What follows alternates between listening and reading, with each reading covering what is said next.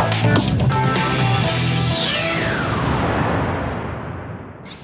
On va continuer d'évoquer le cas Gérard Depardieu, la polémique, les tribunes qui s'enchaînent et donc le ressenti des Français avec euh, l'ancienne ministre Roselyne Bachelot. Bonsoir et bonne année Roselyne. Mes voeux, vous êtes tout seul. bonne année. Ben, oh. Pour, un, pour un, un, un, temps précis, ne vous inquiétez pas. Hein. Bon. Un temps court. Olivier Truchot sera de retour la semaine prochaine.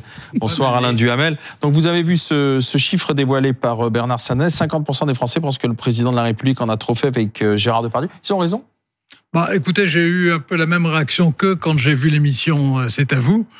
Euh, bon, euh, quand Emmanuel Macron explique qu'il faut respecter la présomption d'innocence, bah, évidemment, il a raison sur le principe.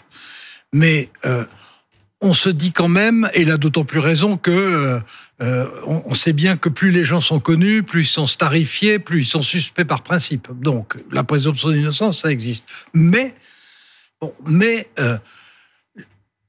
les droits de ceux qui se présentent comme des victimes, et qui sans doute euh, le sont pour certaines d'entre elles, et peut-être pour toutes, le droit de ceux qu'on regarde comme des victimes potentielles, ben ces droits-là, ça mérite autant de considération que la présomption d'innocence. Et après tout, il n'est pas tellement compliqué de dire que Gérard Depardieu est un grand acteur qui a servi des grands textes et que c'est en même temps quelqu'un dont, a priori, euh, compte tenu de tout ce qu'on en sait depuis d'ailleurs longtemps, on se défie et que dans un cas comme ça, on suspecte fortement. Ça n'est pas incompatible. Je vais redire les, les, principes, effectivement, respect de la parole des plaignantes et euh, respect de la présomption d'innocence. Et je trouve que dans ces circonstances, on a tout à fait intérêt euh, c'est une règle éthique de respecter ces deux choses équilibrées. L'emballement euh, que vous signalez autour de cette affaire est justifié par l'immense notoriété euh, de, de, Gérard Depardieu, par le fait que s'est développé aussi dans le monde de l'art et du cinéma une polémique, le clan des pour et le clan des contre. On pourrait même dire le clan du bien et le clan du mal. Voilà, c'est cela. Comme si d'ailleurs tout ce monde-là avait des choses à se reprocher et que c'était un plaidoyer pro domo parce que quand on entend un certain nombre de déclarations sur le mode oui mais tout le monde savait tout le monde était au courant. Mais écoutez s'il y a 40 ans que ça dure cette affaire-là mais que, faisait le monde du cinéma et des artistes? Alors que les plaignantes elles ne soient pas montées au front je les comprends tout à fait parce que c'était très dur. D'après ce qu'a dit Sophie Marceau il ne s'attaquait pas aux stars, Gérard Depardieu. Il s'attaquait au, petit personnel du cinéma, euh, les maquilleuses, les, les scripts, etc., celles qui avaient vraiment besoin de, de, ce boulot.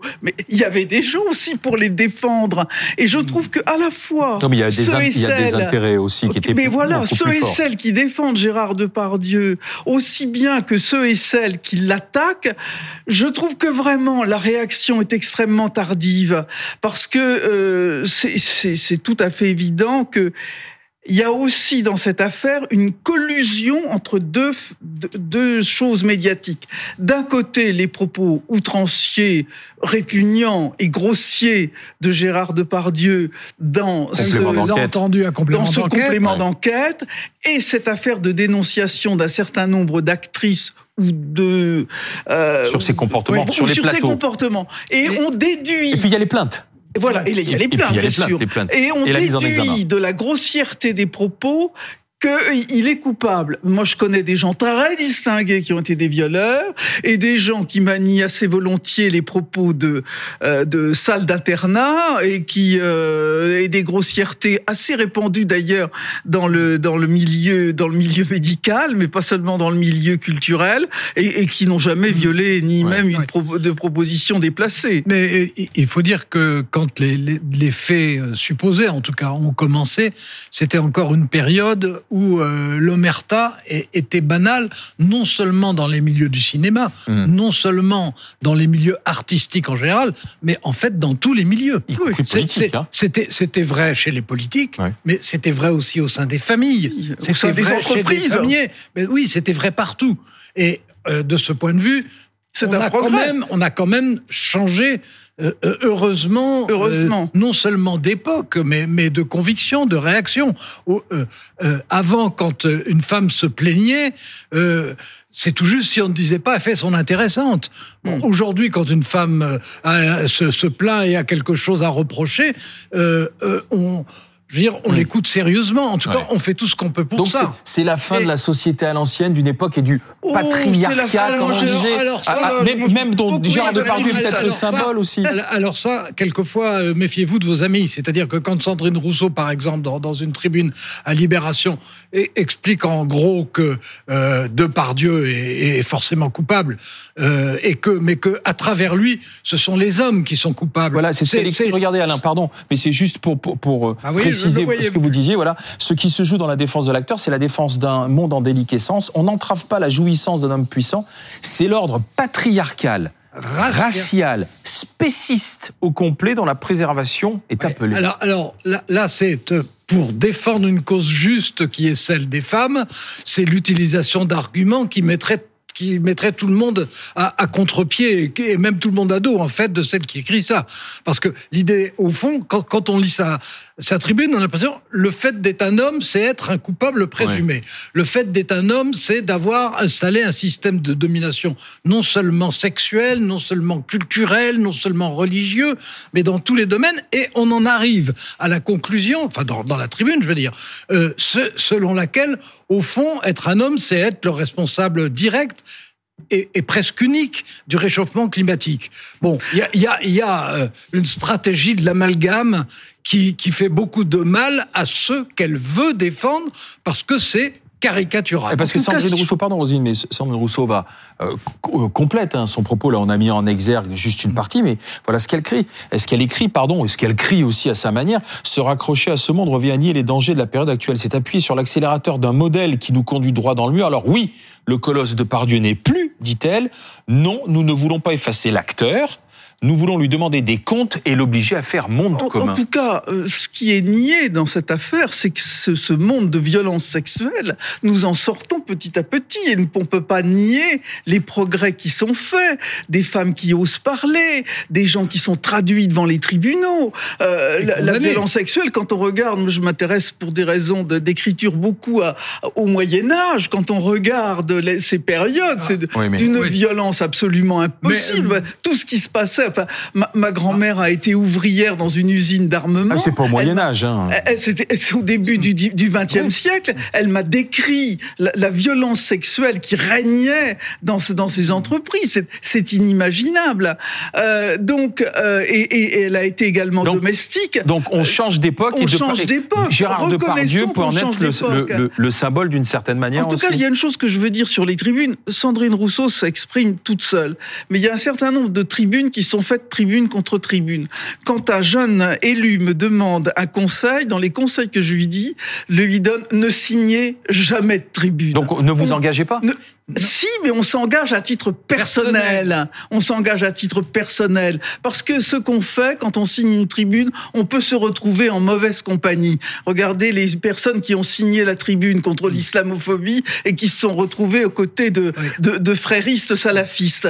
Et, et on est avec des gens qui se et donc ceux qui ont ceux qui ont signé la tribune à Gérard Depardieu sont trouvés en mauvaise compagnie. Ils ont, ils ont raison de faire machine arrière. Tout d'un coup, ils font machine arrière. Mais c'est grotesque. Pas tous, hein. Pas tous, mais certains. Pierre Richard, euh, Jacques Weber. Mais, on signe une tribune, on assume. Bon, mais, mais, mais tout ça, c'est quand même le signe d'une accélération formidable dans l'évolution des mœurs.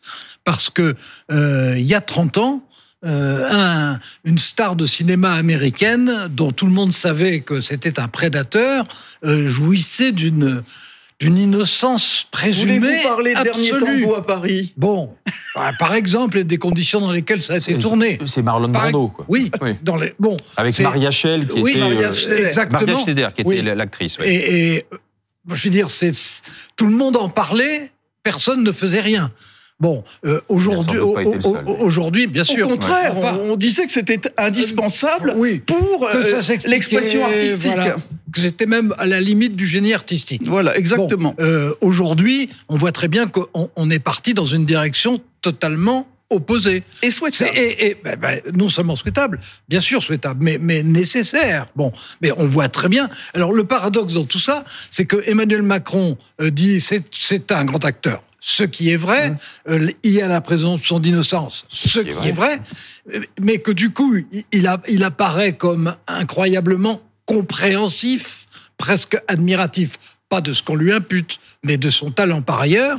Euh, c'est en faisant fi, alors que alors il différencie l'homme et l'art. Oui, oui, absolument. Alors que c'est le même Emmanuel Macron qui, d'une part, euh, euh sur la violence faite aux femmes, s'est engagé et, et on a fait une grande cause et a obtenu des progrès. On l'a vu euh, encore au début de cette semaine avec les, les résultats euh, de, de l'année dernière. Oui, qui ont baissé. oui, de façon significative. C'est contesté par des associations oui, alors, féministes. Oui, non, hein, mais puis, on, il faut voir si euh, l'année suivante c'est durable, etc.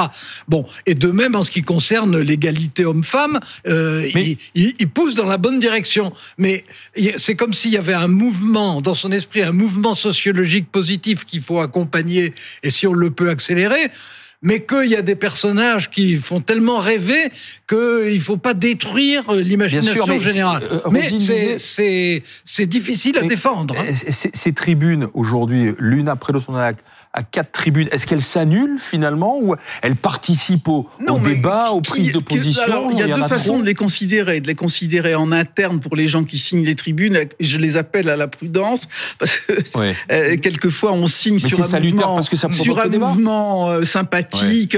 Il y a un copain qui vous téléphone, tiens, vous tu signerais pas la tribune. Euh, il faut être prudent. Et puis il y a ce que ça signifie dans la société et que ce débat il soit lancé dans la société, que 50% de Français disent euh, le président a dit on, peut en discuter sur un plan euh, des principes et vous venez de le rappeler. Mais ça nous appelle tous parce qu'on est tous confrontés à cette mhm. question de, de violence sexuelle. On, on, a tous, on a pu être tous complices dans une entreprise, dans une famille. Ou simplement passifs. Et passifs, mais mais Alain, vous avez raison, la passivité est une complicité. Et, mm. finalement, je crois que au moins ce débat aura le mérite de dire qu'on doit tous être vigilants. Et puis il y a des femmes, c'est pas la seule, mais comme Sophie Marceau, qui euh, ont, choisi de dire les choses, en plus de les dire euh, sans euh, sans chercher du tout à se mettre en valeur, en le faisant de façon sobre, mais crédible. Oui. Et, et, ça, c'est un grand progrès parce que je n'imagine pas ça il y a une génération. Mais elle rappelle qu'à l'époque où elle l'avait euh, commencé à le dire, on lui avait dit écoute, voilà, euh, absolument. c'est bon, écrase-toi. Pense à ta carrière. Voilà. Mais justement, puisqu'on on, parle de, du président de la République qui est critiqué par les Français pour en avoir trop fait, vous vous souvenez de ce qu'il a dit le chef de l'État aussi? Il avait évoqué la Légion d'honneur oui. de Gérard Depardieu en disant c'est un ordre dont je suis le grand maître. Il n'y a pas de doute. Et qui n'est pas là pour faire la morale. Or, qu'est-ce qu'on a appris ces dernières heures? Que justement, à la Légion d'honneur, les 16 membres de la grande chancellerie avaient décidé de rouvrir le dossier de Paris. Donc il a, d'ouvrir, il, a parlé trop vite le, le, le, ben non, président. Non, il, il, il, est le grand maître, c'est vrai. D'accord. Hein, euh, tout président est le grand maître, mais euh, c'est au conseil d'administration de la grande chancellerie de proposer, de absolument, de proposer. Pas eux qui décident. de, de proposer des nominations ou des promotions ou de proposer des, suspensions, des, des, suspensions et des radiations. Et il y en a chaque année. Mais justement, mais qui, qui valide au final C'est le président de la République. Ah bah c'est le eh ben. C'est pour ça que je vous dis, est-ce qu'il n'a pas parlé de trucs? Parce qu'imaginez que la, la, chancellerie de la Légion d'honneur, ils sont 16 membres à regarder, hein, je crois, mais propose au président de la République le retrait ou la suspension. C'est confidentiel. Euh, L'instruction de la radiation d'une sanction de Légion d'honneur n'est pas publique. Et, et, le vote des membres. Et oui, voilà, le vote des membres, c'est une chose, mais ensuite ça arrive sur le... C'est le, bureau et c'est en Conseil des ministres que c'est retiré. Et ça arrive sur le bureau du chef de l'État. Qu'est-ce qu'il fait le chef de l'État ah bah Il reste sur sa position de dire c'est pas un ordre moral, donc je la laisse à Gérard Depardieu, ou au contraire il signe et il lui C'est-à-dire non, mais entre entre temps, je pense qu'il sera passé quelque chose de très simple, c'est qu'il aura réfléchi et il se sera rendu compte que il a perdu une occasion, qu'il a un peu gâché une émission qui était bonne pour lui par ailleurs et dont on retient sur tout ça.